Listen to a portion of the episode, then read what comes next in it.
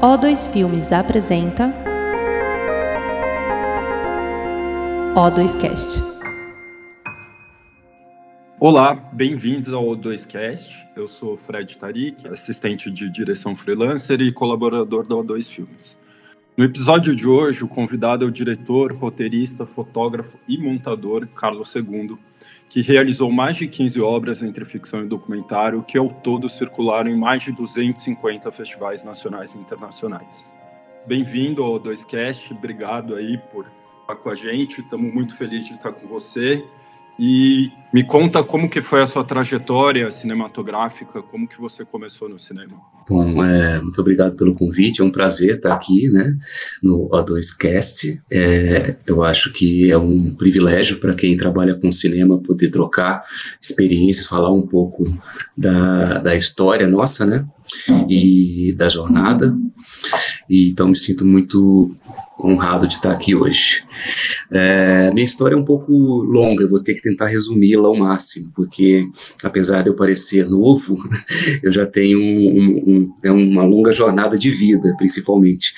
Eu chego mais tarde no cinema. Eu, eu já fiz de tudo na vida antes. Eu vim, sou de uma época, tenho 42 anos hoje, sou de uma época em que as oportunidades, principalmente para quem era do, quem, quem vem da periferia ou quem vem do, do né, da, do, dos cantos, das beiradas, das bordas das cidades, não era muito, uh, essas oportunidades não apareciam com, com grande facilidade, né?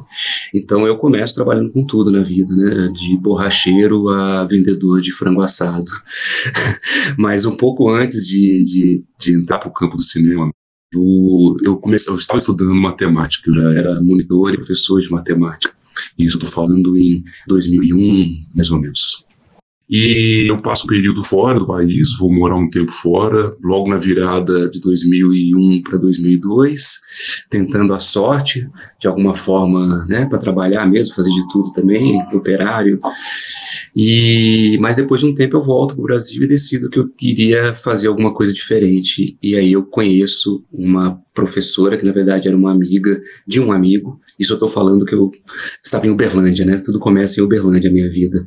E eu conheço então a Yara Magalhães, que é uma professora que era coordenadora de um curso de cinema, mídia e TV digital em Uberlândia, era um curso tecnólogo e eu decido então arriscar fazer alguma coisa que fugiria um pouco daquilo tudo que eu já tinha feito e quem sabe pudesse me dar um novo norte assim. Isso é 2004 para 2005. E aí eu entro nesse curso e me apaixono, me apaixono brutalmente pelo cinema. Mas me apaixono em uma cidade onde as coisas não aconteciam, né? É uma cidade que ficava à sombra e à margem, porque a referência sempre foi Belo Horizonte, é, em Minas, né? A gente não tinha muito espaço, assim, então as coisas não aconteciam de fato por lá, mas eu com um grupo começamos a organizar aí uma movimentos, ações que pudessem nos dar é, a dimensão do que estava acontecendo no Brasil Brasil. A gente não tinha noção nenhuma do que era festival internacional, do que, que era nada disso. Esse universo era um universo extremamente distante ou inexistente, né? Distante é quando você ainda conhece, mas era inexistente. A gente não sabia de fato o que, que era cinema no Brasil. Como eu falei, eu venho de uma família que é uma família simples, então também não tinha acesso na infância a VHS, a cinema, coisa do tipo. Mas eu sempre fui um menino muito fabulativo, assim, eu sempre fui de criar histórias. Então eu tinha muito essa coisa de fabular a história, contar histórias, de inventar histórias. Então esse universo lúdico, ele sempre de uma forma direta estava me acompanhando, mas nunca foi estimulado, né, por uma questão natural, né, social, econômica. Então foi muito potente assim esse encontro e eu passo a desenvolver várias ações junto com amigos para poder de fato entender o que estava acontecendo. Então a gente cria festival de cinema, a gente, eu começo da oficina, é, a gente monta uma pequena produtora que chamava Etc. Era eu e dois amigos, né, principalmente um arquiteto que é o Ednardo e um, e um artista plástico que era o Chico. E isso tudo lá em Uberlândia, aí fazendo ações ligadas ao à, à produção local do teatro, de performances, ou seja, a gente, come, a gente pega a câmera e começa a aprender o que, que é filmar ao mesmo tempo que a gente vai se apaixonando pelo que é cinema, assim, né? Pouco depois, assim, eu, eu, eu, eu, decido que vou de fato trabalhar com cinema, decido que vou, vou enveredar nesse campo e começo a estudar cada vez mais, né? É, ler muita coisa, ver muito filme e começo a pensar caminhos para fazer uma pós-graduação, caminhos para poder é, despertar, né? Encontrar outros, outros territórios que pudessem me alimentar conceitualmente, tecnicamente. E, e aos poucos decido que um caminho que para mim seria interessante era voltar para São Paulo. Então, assim, durante. E, e, a partir de 2007, basicamente, eu decido que todo ano, não importa como, eu iria fazer um curta-metragem. Eu ia filmar alguma coisa, ia mandar para festivais, ia tentar, é, sei lá, ia, ia, ia apostar em alguma em algum caminho, né? Então é isso. Desde 2007, basicamente, eu faço um curta por ano, talvez poucos conhecidos, mas às vezes quando eu não fiz um por ano, eu fiz dois no ano seguinte. Então é por isso que talvez eu tenha uma produção até um pouco razoavelmente grande, né? É, mas os filmes mais expressivos são os mais recentes, porque de fato eu, eu posso dizer que eu aprendi fazendo, assim, né? Essa coisa de, de o exercício do fazer como um exercício de aprendizado e de, e de conhecimento conhecimento, assim.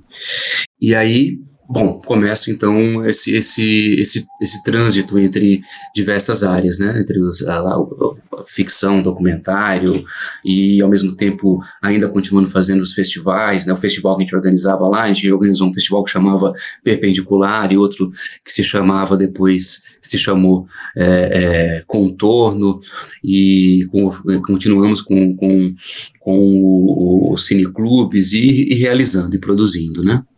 E em 2011 para 2012 é, eu terminei meu mestrado. Meu mestrado foi em psicanálise, ainda em Uberlândia, estudando a relação entre documentário e documentarista e personagem, a relação transicional entre os dois de transferência e de como que isso influenciaria em cada, em cada um na produção de um filme, papapá. E em 2011, em 2012 eu entro na, no meu doutorado na Unicamp e aí eu volto para São Paulo. E aí também vivenciar um novo momento, é, um novo momento do que eu já produzia, um novo momento de encontros e porque eu já conhecia também algumas pessoas do meio, então tá mais perto é, dos festivais que me interessavam muito, como a de Cinema, o Festival de Curtas de São Paulo, a Mostra Internacional né, de São Paulo, enfim, vivenciar um, um quatro anos aí mais ou menos na, na cidade da na qual eu, eu nasci e que eu tinha muito vontade de voltar assim a morar, né? E aí em agosto de 2016, eu termino meu doutorado, no mesmo momento em que a gente tem né, o golpe. Então foi tudo muito assustador, porque a gente esperava, eu já vinha né, numa jornada de produção de curtas que já, tinha, já estava me colocando é, em, algum, em algum território de destaque. Em 2016 eu realizei um curta que se chama Ainda Sangro por Dentro, que ele estreou em Clermont-Ferrand e depois circulou em vários festivais internacionais. Na verdade, meus filmes circularam quase sempre mais em festivais internacionais do que nacionais. Em 2018, eu faço um curta que se chama Subcutâneo, que também estreou em Clermont-Ferrand, na França. Então, assim, mas ao mesmo tempo a gente via é, com essa, né, com toda essa mudança política, um, que um impacto econômico e um impacto cultural é, aconteceria, né? E aí eu decido que talvez seja um caminho bom prestar alguns concursos. Eu já tinha, já vinha, já dava aula, né? Eu dei aula de matemática há muito tempo e dava oficinas de, de, de cinema, de, né, de várias diferentes áreas do cinema, né, roteiro, documentário, direção. Então, pensei que talvez fosse um caminho interessante é, arriscar alguns concursos e eu dei muita sorte, porque em, em março de 2017 eu prestei um concurso em Natal, na UFRN, que era um concurso cuja a vaga era bem específica, que era para direção e direção de fotografia. E foi como uma luva, assim, porque eu já estava né, com os meus com várias produções, com várias realizações nas quais eu quase sempre né, me estive envolvido diretamente nessas, nessas áreas e na montagem também. E aí eu passo no concurso em 2017, em julho de 2017 eu me mudo para Natal e, e desde então estou aqui em Natal há quatro anos, exatos quatro anos, dia 17 agora fez exatamente quatro anos que eu entrei na universidade aqui para ser professor e continuando a produzir, né, produzindo o máximo possível. E o encontro com o Natal foi maravilhoso, porque quando eu cheguei aqui, Logo depois a gente realizou um longa já de cara, assim, foi, uma, foi muito mágico, assim, como as coisas aconteceram, que é o Fendas, que é um longa de ficção muito independente, super independente, realizado aqui com um orçamento nulo e com uma equipe pequena, mas que estreou em 2019 em, em, no FID Marcelli, é, na França, circulou para outros, outros, festivais, foi premiado em Vancouver, passou na mostra. Em 2020, eu tenho, a minha produtora continua em Minas, né? eu tenho um sócio lá que é o Cristiano Barbosa, e em 2020 a gente realizou um curta que se chama De Vez em Quando Eu Ardo, que também estreou no Feed Marcelli, passou no Cherry Cherry na França e vem circulando também em vários festivais internacionais, até chegar aí é, no Sideral, que é o meu último meu mais recente trabalho, realizado aqui em Natal, produzido praticamente com todo mundo daqui, todo mundo daqui, não, não tem ninguém de fora. Quer dizer, tem pessoas que moram aqui que não são daqui, mas que já estão aqui há muito tempo. Mas então, toda a equipe de Natal, toda a equipe é, daqui, da região. E o filme foi realizado em janeiro, finalizado aí no começo do ano e estreou agora, né? É, há cinco dias atrás em Cannes, na competição oficial da, do Festival de Cannes. Então essa é uma jornada, assim, fiz um resumo aqui rápido de, né, dos principais pontos, assim, filmes e, e dessa trajetória que foi e ainda é bastante intensa para mim, assim. Então, Carlos II, é, diretor do filme Sideral, que estava na seleção oficial de curtas-metragens e concorrendo à Palma de Ouro, o filme conta a história do primeiro lançamento brasileiro de um foguete tripulado ao espaço. Conta pra gente, a história foi pensada em Natal como cenário para o filme, ou foi totalmente circunstancial, como você já disse, da, sua transferência para Natal para a faculdade do Rio Grande do Norte? Eu confesso que muitas vezes assim eu me pego super, eu, me, eu sou surpreendido a forma como as coisas acontecem, assim, sabe? É, eu acho, eu acho que o fato de eu, de, de, eu, tentar observar e absorver as coisas, os lugares que eu estou, as pessoas que eu encontro, me ajudam muito no processo criativo, né? Não foi diferente com Sideral, mas também não foi diferente com Fendas. Mas é um filme que só podia ter sido feito aqui em Natal, né? É, é, um filme que fala de uma professora da física quântica e fala desse território, dos limites, da questão do som e da imagem, né, do possível e do impossível. Mas o Sideral, de, de, de forma direta, quando eu estava na pandemia, né, quando a gente estava envolvido na pandemia, logo no início, ali, março, abril, que a gente ficou, basicamente, a gente estava com muito medo, né, não que a gente não esteja, mas a gente estava com muito mais medo pânico quase, né, de, de, que não sabia o que, que era de fato, como lidar com esse vírus, né, foi o período que muita gente ficou, né, pilhada mesmo, eu mesmo fiquei aqui, moro em Natal, conheço muita gente, mas não tenho família, não tenho parentes, né, é, então eu fiquei milhado aqui três meses e comecei a escrever várias coisas, assim, inclusive escrevi um roteiro de, finalizei um roteiro de um longa e escrevi basicamente um novo roteiro de longa, e estava nesse momento também escrevendo uma possível série de alguns episódios de ficção que tinha a ver com família, assim, que era o título da série chamaria Estranho Familiar, que é um conceito freudiano, né, que, que, que, quer dizer, de forma geral, é, que o nosso medo, o nosso, o que, o, que, né, o que nos assusta no outro, muitas vezes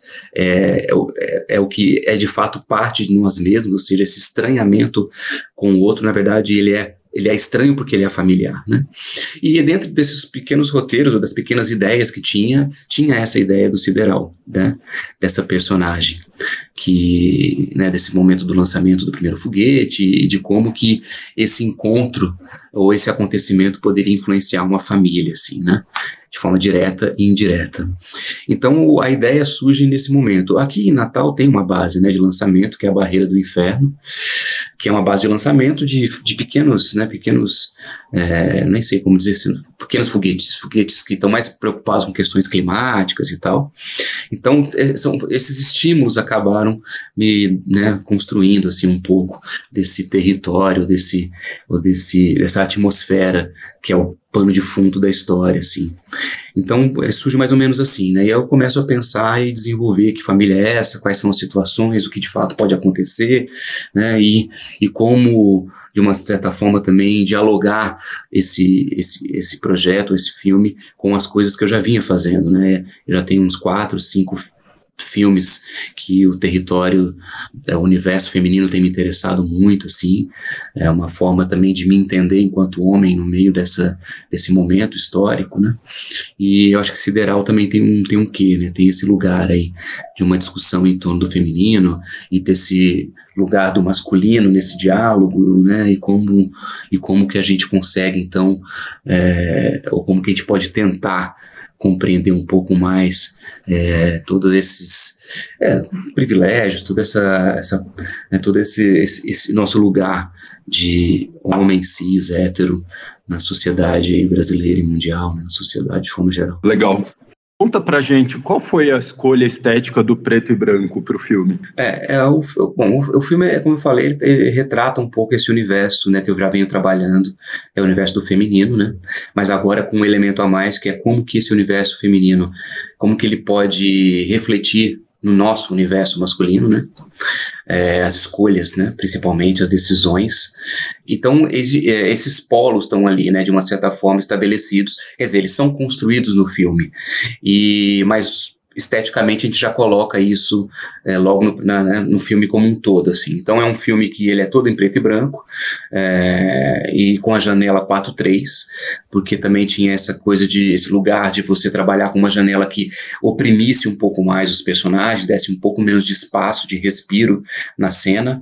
Mas o preto e branco, principalmente tem a ver com, com esse lugar, né, dos opostos, desse lugar dos contrastes, esses lugares de você favorecer a forma, os formatos formatos uh, no lugar das cores, evidentemente, e principalmente dar uma atemporalidade para o filme. Uma coisa que a gente queria, porque apesar de a gente falar de um, um lançamento que é no futuro, né? A gente sabe que nunca teve. É, eu queria também que esse futuro fosse um futuro não, não datado, né?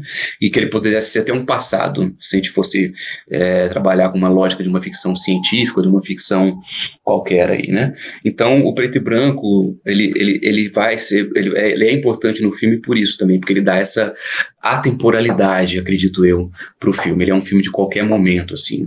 Porque eu não estou falando ali é, apenas de um Brasil atual ou um, um, um, Brasil do futuro. Eu estou também colocando na mesa ali, na, nas cenas, é, toda uma história né, brasileira, assim, de patriarcado, machismo institucional, violento, é, é militar, né? E, e ao mesmo tempo é, frágil, né, no sentido dessa fragilidade institucional que nós temos, né, ou seja, onde tudo é muito mal organizado, muito mal pensado, muito mal gerido. Mas claro, tudo isso está na, nas camadas do filme, não, não é, não está diretamente ligado ao filme, assim. Mas então o preto e branco vem nesse lugar, assim, ele está para construir esse, principalmente essa atemporalidade que eu achava importante para o filme. E como que foi viabilizar o Sideral com a lei Aldir Blanc? É, a gente ia rodar esse filme em novembro do ano passado. A gente não ia rodar com uma grana como, daquela mesma forma que eu fiz a maioria dos meus filmes. Ia, né, ia para ia filmar com quase nada, assim, ia para filmar de uma forma que se conhecido como uma brodagem, assim, né? Porque eu acreditava e acredito, né? E tá aí o resultado muito no filme, né? E, então eu não queria esperar porque, porque também tinha um outro fator. Eu sabia, é, já é o terceiro filme que eu faço em coprodução com a França, né? É, o primeiro dele foi Fendas. Fendas a gente coproduziu com a França, foi finalizado lá. É, de vez em quando eu ardo também, foi finalizado na França, imagem, som. E, e, e, e, o Sideral era um filme que, que o, é, a produtora Levalser, né, o Justin e o Damian já esperavam para ver. Eu já tinha comentado com eles sobre o filme e eles esperavam, né? É, já se tornou até uma coisa meio comum nossa de, dessa troca, né? De eu fazer, de eu preparar alguma coisa, se eu vou filmar, que eu já estou pensando em filmar um novo curto em breve, de já ter, já estar tá com eles na, na mira, né? E então Sideral eu ia fazer com a grana que eu tivesse, porque eu sabia que talvez a gente conseguia finalizar, né? Era mais para filmar mesmo. Eu sabia que a gente poderia finalizar e se tudo der certo, com os franceses. E então eu apostei, a gente apostava filmar em novembro, mas aí a, a, a, pandemia veio muito forte, né? Ela cresceu muito forte no Brasil, novembro e dezembro, e a gente decidiu segurar. E por uma grande coincidência saiu o edital da Lei Aldir Blanc que era uma lei emergencial, e que, conversando com a produtora aqui de Natal, e com o Pedro, com o Pedro Fiuza, que é o, né, o produtor da Casa da Praia, que é a produtora que encabeça o projeto aqui, é, ele, ele sugeriu, vamos mandar, vamos mandar o projeto para a gente poder pelo menos ter grana para poder pagar melhor a equipe, para poder é, pagar né, é, alimentação, deslocamento, ou seja, ter um mínimo de grana possível para poder filmar, né? E eu lembro que na época eu comentei que topava, mas que eu achava que não que eu não poderia ganhar nada com isso, porque sou professor da universidade, não estava sendo tão prejudicado nesse momento. Então a gente topou, é, foi o, acordo foi esse, a gente mandaria o projeto para a lei para a equipe, né? Focado, voltado para a equipe. E foi assim que aconteceu, a gente conseguiu aprovar, e aí 25 mil para poder filmar. E a gente filmou então em janeiro, né, no fim de janeiro ali mais ou menos. E, e aí, claro, foi ótimo, porque, porque de fato, assim, era, a gente ia filmar com muito pouca grana, a gente ia filmar, sei lá, com 8 mil né? Depois você filmar com 25, você consegue pagar muito melhor a equipe, ter todo uma, um conforto de tempo, de deslocamento, de, né, de mão, de mão, né, de para respirar mesmo, né, para não ser uma coisa extremamente, sei lá, acelerada, né, fora do seu tempo natural. E aí foi o que aconteceu. A gente mostrou, fiz um primeiro corte, mandei para a produtora francesa, eles toparam, gostaram muito do filme, e aí a gente fez toda a parte de finalização de imagem, som, lá, à distância, mas sempre sendo acompanhado de perto, né, por todos os passos, assim. Você tem uma produção bem prolífica, né, de, como você disse, é, você se estabeleceu essa incrível meta de produzir um curta ano desde que você começou a sua carreira cinematográfica e dentro da sua carreira você fez vários curtas, longas, documentários, assim. Qual é o gênero que, óbvio, você transita entre todos, mas qual é o gênero que você sente mais se é possível dizer, confortável. Não que você fique desconfortável no outro, mas qual que é o seu mais, assim, nativo, digamos? É, eu, eu gosto de trabalhar com, com cinema de uma forma inventiva, assim. Não, não, não me interessa muito só construir histórias que são como, como se diz, é, espelhos do real, né? Espelhos da realidade, né? Então, eu, eu me sinto tranquilo de trabalhar tanto com documentário quanto com a ficção, é, mas sempre que eu trabalho com documentário é isso, eu tento de alguma forma é, intervir, né? Interferir, é, não simplesmente registrar né, aquela, aquele tema ou aquele personagem, coisa do tipo. Eu sempre tento fazer o possível para que a forma do filme, o, né, alguma coisa ali eu, eu tenha uma interferência significativa. E mesmo no, na ficção, né? Na ficção, por mais que a gente esteja criando o tempo todo, né? É, me interessa sempre é, extrapolar e no limite, assim, no limite entre o real, entre a realidade e a fantasia, no limite entre o possível e o impossível. Então, é, é sempre cada obra nova é um desafio, porque porque eu sempre tento buscar nessa né, nesse território que eu estou adentrando como conduzir alguma coisa que saia do comum, que, que, né, que apresente alguma coisa inusitada, vou chamar aqui de original, apesar de correr o risco de falar uma besteira, mas é isso. Então, não tenho muito essa coisa com documentário e ficção. Ultimamente, eu tenho feito mais ficção, é, porque talvez tenha me permitido um pouco mais esse lugar do, do risco, do risco por mim mesmo, assim, né? Mas, por exemplo, eu tô, é, é já tô, essa semana eu começo a montar um documentário, co-dirigindo e montando, que é um documentário sobre a Igrejinha Espírito Santo do Cerrado, que é uma igreja que pode ser considerada a única obra é, fora dos grandes centros da Lina Bobardi, né, a arquiteta que fez o MASP. Então, assim, então eu estou no território do documentário agora, já logo na sequência, né, montando esse filme que a gente que eu dirigi junto, junto com o Cristiano, que é meu sócio, que é um que essa igrejinha está em Uberlândia, é uma igrejinha dos freis franciscanos, enfim. Então, a gente tentou também de alguma forma interferir, não é simplesmente fazer um registro e contar essa história, mas como que a gente pode trazer também um olhar singular, né, de autor, no sentido mais criativo da palavra, assim, né? Não o autor no sentido de, da autoria, da imposição, não, mas no sentido de, de ter um, uma marca, né, um traço, um, um, uma caligrafia ali particular, vamos dizer assim. É, aproveitando o gancho, eu assisti o seu documentário Balança Brasil, que, diga-se de passagem, é muito genial por retratar Porto Seguro, que é um lugar super batido, né, imageticamente como um, um ponto polo turístico por diversas razões, e você fez um recorte de duas histórias muito, muito legais de pessoas que moram lá e para mim ficou bem claro que tem uma leve interferência, mas é uma interferência acho que quase um pouco a câmera, né? Você monta algumas coisas, algumas não monta situações, você permite que a ação se dê na frente da câmera, mas de uma forma muito, muito natural. É, como que foi a pesquisa? Como que são as suas pesquisas, assim, tanto na ficção e no documentário? Como você mergulha dentro desses universos para contar a sua história? É legal você falar que o Balança Brasil eu gosto muito desse filme também, mas é legal você falar que tem pouca interferência, porque de fato esse é, uma, esse é, um, esse é um desejo nosso, assim, né? O meu, particularmente, quando eu interfiro, é que pareça que não seja interferência.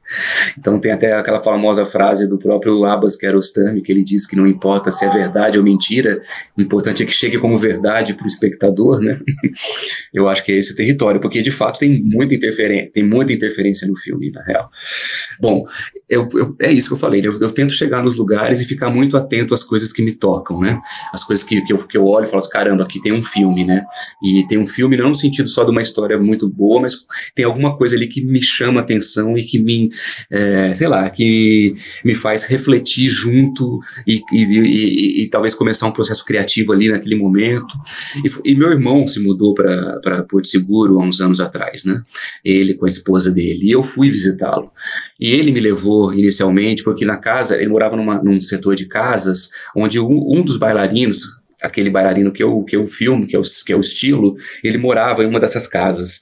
E ele me levou para tomar uma cerveja nesse Barra Mares. E quando eu cheguei no Barra Mares, estava praticamente vazio e tava o estilo e mais duas gurias no palco dançando para ninguém, né? E aquilo foi para mim foi muito impactante. Assim, falei, gente, que, que universo é esse que eu nunca vi na vida, né?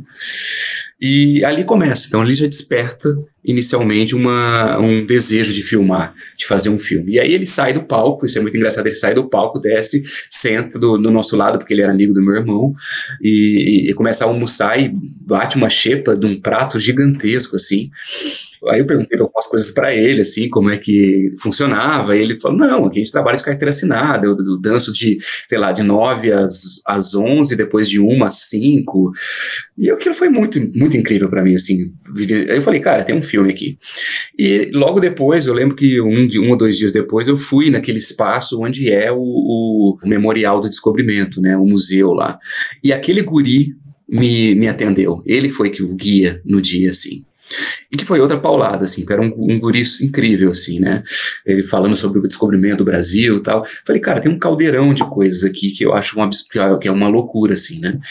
E uma coisa, e uma terceira coisa que me chamou a atenção é que meu irmão, ele é Ogan, ele era pelo menos Ogan de terreiro, né? Ele era, é, ele era da Umbanda, era porque, aí que está o ponto, né?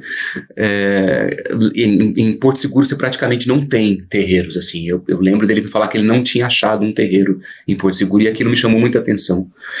Então era, era um universo onde eu tinha esses dois corpos negros ali, né?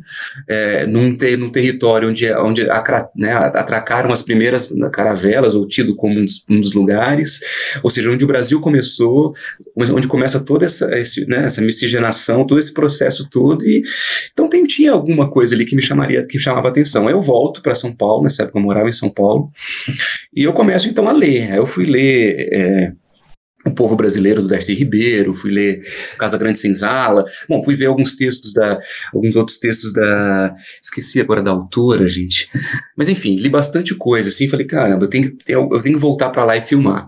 E normalmente eu, os filmes que eu faço, muitos dos filmes que eu faço é meio assim, eu falo, cara, eu não vou esperar edital, eu vou levantar uma grana aqui, eu tava nesse momento fazendo, eu tinha acabado de fazer um documentário sobre uma personagem é, de Pernambuco, a Rosinha, que era para memória, a memória do esporte olímpico. Então eu tinha uma graninha ali. Aí eu falei para esse sócio meu, que é o Cristiano, falei para um amigo meu que é fotógrafo, falei, cara, se eu pagar a passagem de vocês, vocês voltam comigo e a gente fica, sei lá, sete dias, nove dias em Porto Seguro filmando. E eles toparam, assim. Então a gente foi embora. E aí eu cheguei, eu lembro que eu cheguei uns três dias antes.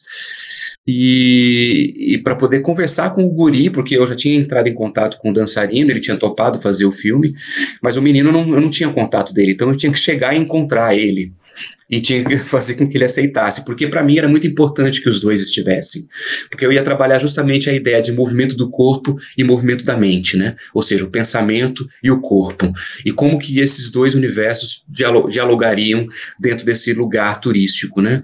E, e como que eles poderiam encontrar. Então foi um filme muito processual, assim, um filme muito de processo. Eu tinha ideias iniciais, eu tinha situações que eu achava interessantes de filmar, mas eu não tinha um roteiro fechado, tanto que o roteiro ele fecha de fato quando eu chego em Porto Seguro, converso com o guri, ele topa fazer o filme e ele vai ele me leva para casa da avó dele para poder pedir para a avó deixar ele filmar.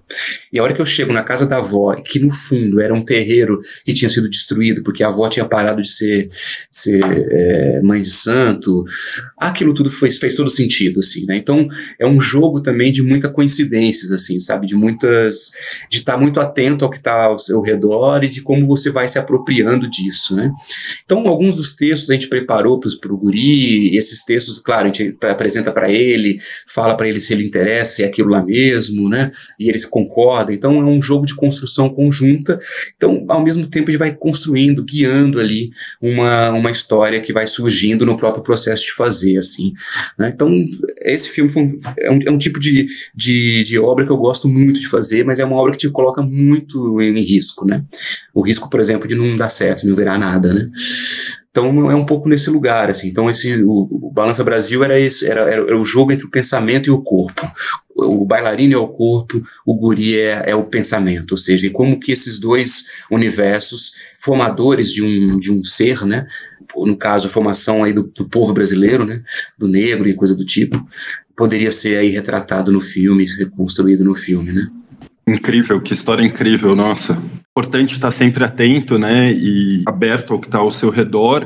E um outro filme seu que eu assisti, o Connection Munique, né, é, imagino que talvez um processo parecido, você talvez não planejou tanto, estava no aeroporto ali e fez aquela poesia visual é, com uma narração ótima, incrível. É, conta pra gente como é que foi. Foi o processo semelhante ou foi uma coisa espontânea do momento que você aproveitou um tempo ocioso e, e, criou uma história. Não, não, também, é, é, foi bem isso mesmo. Eu, era uma época que eu estava muito vidrada com essa coisa do tempo, né, dos tempos mortos, estudando a questão do tempo. Eu tinha assistido é, o ano passado em Mariambá, do René, eu estava pirado, assim, com essa coisa do cinema tempo, lendo Deleuze, umas coisas meio, né, e, e aí eu estava nessa, nessa, nesse, nessa conexão, e foi justamente isso, estava na conexão e pensei, cara, aqui tem um filme, né? E eu começo a, fazer, a filmar é, situações mas eu, mas a história mesmo surge depois da montagem, né? Essa coisa de você ir conduzindo como esse, se fosse esse personagem quase igual aí um viagem porque preciso, volto porque te amo, né? No sentido de essa câmera que é em primeira pessoa, né? Essa câmera subjetiva o tempo todo, observando os espaços, né? E ali também é uma ode ali ao cinema, também é uma, é uma reflexão sobre o próprio fazer cinema, sobre a questão dessa desconstrução do tempo e a construção do tempo fílmico.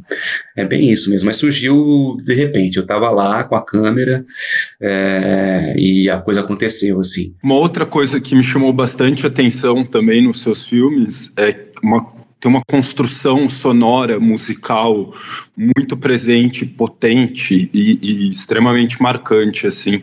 Qual que é a relação sua com a música, com a trilha? Você é músico, alguma coisa assim? Não, não sou, mas sou muito apaixonado pela música, assim. Já, já ensaiei várias vezes estudar, tenho estudado de forma bem vagabunda é, o, o, baixo, mas assim, não posso nem dizer que sei tocar. Mas, mas, mas sim, eu, eu tenho cada vez mais exercitado essa coisa do som, assim, né?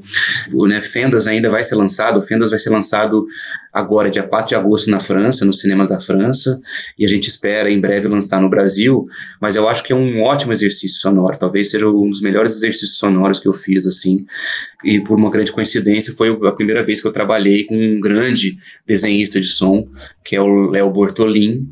O Léo Bortolin, para quem não conhece, mas é claro que muita gente conhece, mas ele é o desenhista de som de, de todos os filmes do João Paulo Miranda Maria, inclusive o Casa de Antiguidades, e ele trabalhou tanto no Fendas quanto no De Vez em Quando Eu Ardo, que foi o curta que eu fiz logo depois do Fendas anterior ao Sideral.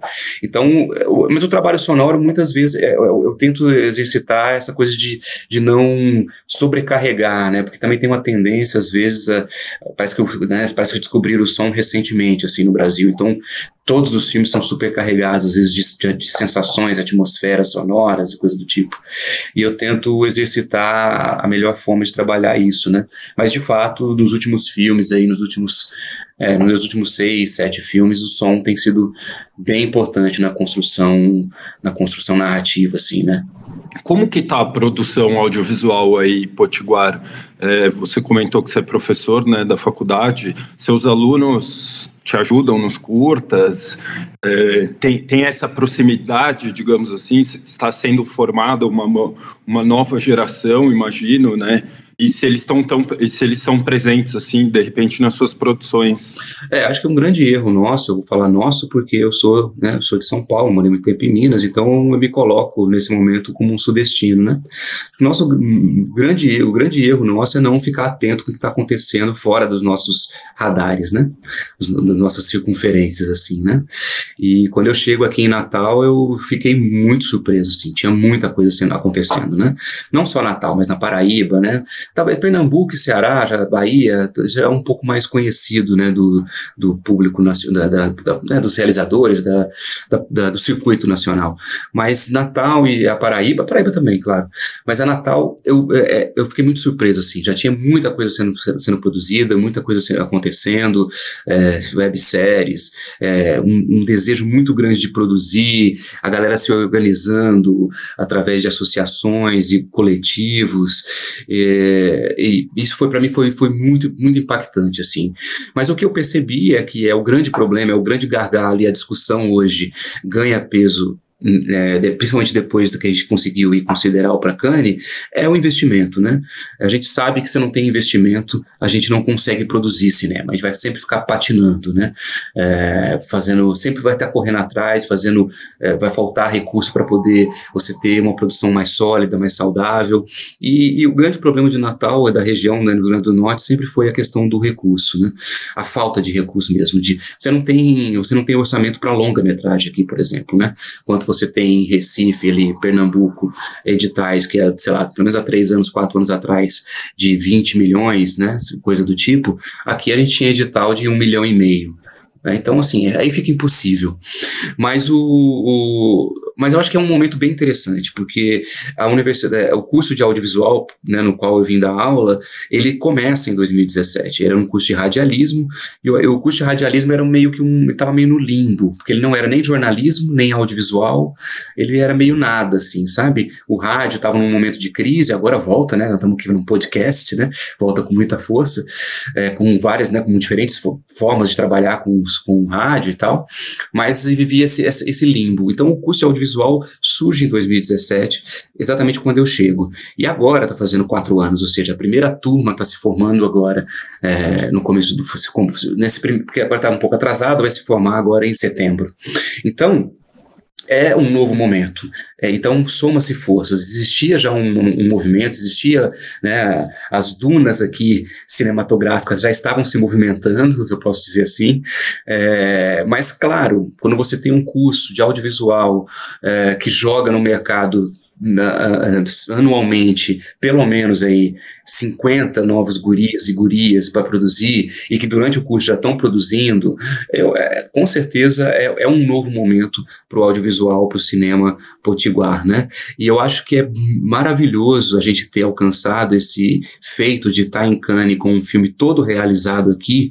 E aí você me perguntou se tinha estudante, tinha uma estudante do curso, não do curso em si, mas da especialização, mas tinham outros estudantes que já passaram pela universidade, que, que fizeram radialismo, né? O Pedro Fiuza é um, que é o produtor agora. Nesse momento é, é, é maravilhoso para já se fala aqui do Rio Grande do Norte a lei, a lei audiovisual Potiguar é, já deve ser aprovada já para o próximo ano ou para esse ano ainda. Então é, é, um, é um novo momento muito interessante para a região. O interior, né? Caicó, né, Mossoró, estão com festivais, têm produzido coisas.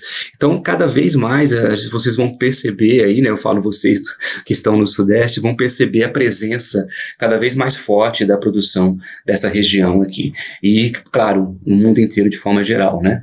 Então eu fico muito feliz de estar aqui nesse momento e de, uma, e de contribuir, né? De alguma forma, seja pela universidade, seja trabalhando em projetos de amigos, né? Fazendo assistência, enfim, montando. Eu acho que nós estamos num momento muito especial, apesar de toda essa, todo esse caos político, econômico, sanitário, é, quando as coisas passarem, elas vão passar, né? O Rio Grande do Norte vai estar tá com uma produção aí, ou pelo menos com projetos muito fortes, muito, muito, muito potentes para serem realizados. Queria comentar sobre um outro filme seu que eu assisti, que eu achei muito lindo também, que é o Dorsal, que conta a história né, de duas irmãs que que estão se falando e que tiveram uma perda grande familiar. É, conta um pouquinho o processo desse filme, eu achei tão, tão poético, tão interessante algumas partes assim, e, e como que você chegou nessas personagens, tudo. Tá, então já começo de novo dizendo das interferências, né? Essas duas são minhas irmãs, na verdade. Eu tenho um culto que chama Poeira de Prata no Escuro do Quarto. Ele foi em 2015, minto, em 2014, ele foi aprovado, selecionado no Festival de Biarritz, na França. E nessa época já acontecia, né? Há, pou, há pouco tempo ainda acontecia isso dos festivais que tinham uma certa expressividade no mundo, né? Terem apoio da Ancine para que a gente pudesse estar tá presente nos festivais, né? E nessa época eu, eu vivenciei um período, eu dei um pouco de sorte, né? Eu vivenciei um período que, em que eu, muitos filmes meus foram para fora do país e eu tive alguns apoios, assim. E para Biarritz aconteceu da mesma forma. E quando eu fui para Biarritz, ou seja, um pouco, na verdade, um pouco antes de eu ir para Biarritz, é, o meu padrasto, que é o pai das minhas irmãs, ele não é meu pai, né? Ele havia morrido em São Paulo. E aí eu decidi que ia fazer um filme sobre isso, porque eu sabia que existia toda uma questão de uma das minhas irmãs, principalmente a que morava na Inglaterra, que ainda mora, com o pai, uma, uma crise mesmo. É, e eu queria talvez explorar isso de alguma forma cinematográfica, assim. E aí quando eu vou para Biarritz, na época, esse meu sócio, Cristiano, que ainda não era sócio, morava em Paris, estava fazendo um, um sanduíche do doutorado dele. Eu o convidei naquele mesmo processo de pago sua passagem, você topa fazer um filme comigo? E ele sempre topou, e eu sou super grato a ele sempre. E aí ele foi para Manchester comigo, minha mãe mora em Manchester, é, ela se mudou para lá em 2001, eu morei lá com ela um tempo, em dois anos, mas ela mora lá até hoje. E na época já tinha separado do, né, do, meu, do meu padrasto e tal. Mas eu vou para Manchester para poder fazer um filme com a minha irmã. Então, e o Cristiano vai comigo. E aí eu queria, e é a questão da interferência, né? Eu queria que, se eu fosse fazer um filme e eu não interferisse, eu acho que ele ficaria um pouco piegas, assim. Essa coisa do irmão, sei lá. É, tava muito numa fase dessa coisa do filme em primeira pessoa e eu não queria fazer isso. E aí eu construo duas histórias para cada uma das duas, porque o meu padrasto ele foi cremado, né? É, ele de fato foi cremado.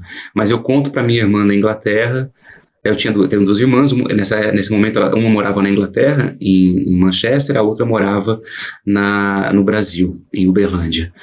E aí eu conto para minha irmã da Inglaterra que eu estou indo para lá, ela já sabia que o pai estava morto e que eu estava levando um ré, metade das cinzas do pai para poder ela jogar no mar que era uma forma de criar uma de, de, né, um, de, criar um movimento interno nela de memória, de sentimentos, para que alguma coisa pudesse ser explorada a partir disso.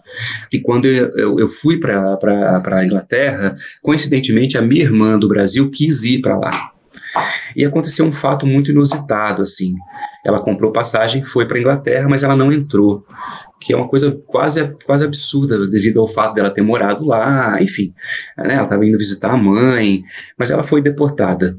Então, é, um filme que poderia talvez acontecer com as duas na Inglaterra passa a acontecer à distância, o que é, pensando enquanto filme, foi muito potente. Porque aí eu conto para eu crio uma história com a irmã da Inglaterra para a irmã do Brasil. Enfim, eu, eu, eu falo que a, que a que a imigração foi na casa da minha irmã da Inglaterra saber da história direito, se era verdade, papapá, ou seja, eu crio duas histórias em paralelo que uma não sabe e a outra não sabe, para poder mobilizar essa conversa das duas ali, né? Então aí praticamente o filme né, acontece em torno dessa conversa das duas irmãs e um pouco dessa coisa dessa vida ali dessa irmã dessa irmã mais velha da, entre as duas que mora na Inglaterra e, e, desse, e desse momento de jogar as cinzas no mar, né? Então o filme basicamente vai se construindo também quase como eu construí o Balança Brasil, né? As situações estão ali, tem situações dadas, tem situações é, já para serem exploradas, mas eu vou e potencializo elas um pouco mais a partir de elementos que poderiam estar lá, né? Também não é meu interesse criar situações imaginárias que não façam sentido para a narrativa, né? Então a ideia era que essas, esses, essas criações, essas interferências fossem interferências possíveis, ou seja, que elas dessem uma camada de, de não vou chamar de ficção, mas de, de fabulação na história, né? E é assim que a história se desenvolve. Então, tem as duas que conversam sobre o pai, uma muito mais saudosista, a outra muito mais ainda é, vivenciando essa, essa perda, né? Porque por conta da distância, por conta da ausência do pai com ela, enfim. E aí o desfecho é no mar, porque de fato ali é uma questão de, dos encontros dos mares, né? E dorsal é justamente é, é, é, dorsal na, geo, na geografia, né, ou na, ou na geologia, é, são fissuras que se abrem dentro do mar a partir de movimentos da placa tectônicas ou né, movimentos da, do, de, da Terra, assim, né? E ao mesmo tempo essa espinha dorsal, dorsal da, então acho que é um título muito interessante, assim. Mas o filme se constrói dessa forma, então também a partir de umas interferências e a partir de uma história já bem conhecida minha. Que incrível, muito muito legal. Queria agradecer muito a presença do Carlos segundo no 2Cast, foi uma conversa incrível. É importante a gente conhecer novos horizontes no cinema nacional e com certeza a gente vai ouvir muito do Carlos no futuro. Carlos, muito obrigado pela sua presença e parabéns pelo filme Sideral e por levar o nome do Brasil para os grandes festivais e que você continue produzindo um, um filme por ano. É, Fred, eu que agradeço, foi incrível bater um papo com você, falar um pouco da minha trajetória. É sempre bom voltar, né, na memória, reencontrar, a gente vai tendo, a gente vai vendo as imagens, né, de, de acontecimentos, situações, é muito mágico isso. É, é, Cannes está sendo ainda incrível, está ecoando ainda, né, eu acabei de voltar de lá, então a gente ainda não sabe como vai ser, né, o que vem pela frente. Mas eu acho que o One é muito interessante, que a gente sempre fala, assim, e acho que tem a ver com a minha história, de estar em Cannes, né, com o filme, com o Sideral, não é nem muito onde, onde a gente está, né, não é, não é onde a gente está, é mais da onde a gente veio, né, e eu vou sempre respeitar isso, assim, do lugar que eu vim, das coisas que eu construí, que foram cada vez ficando mais sólidas, então eh, chegar em Cannes não é um acaso para nós, assim, eu, eu respeito muito a minha jornada e sei que ela ela, né, ela vai seguir ainda, e a gente vai continuar produzindo, realizando é, e resistindo, né? Porque fazer cinema no Brasil não é, não é brinquedo, é, tem que se levar a sério. Fazer arte no Brasil não é brinquedo, né? Então eu agradeço muito mesmo, é, é um prazer estar aqui. Quando sempre que precisar, podem me chamar e espero encontrá-los pessoalmente para poder conversar, para poder tomar uma cerveja e colocar os processos criativos em dia. Um grande beijo.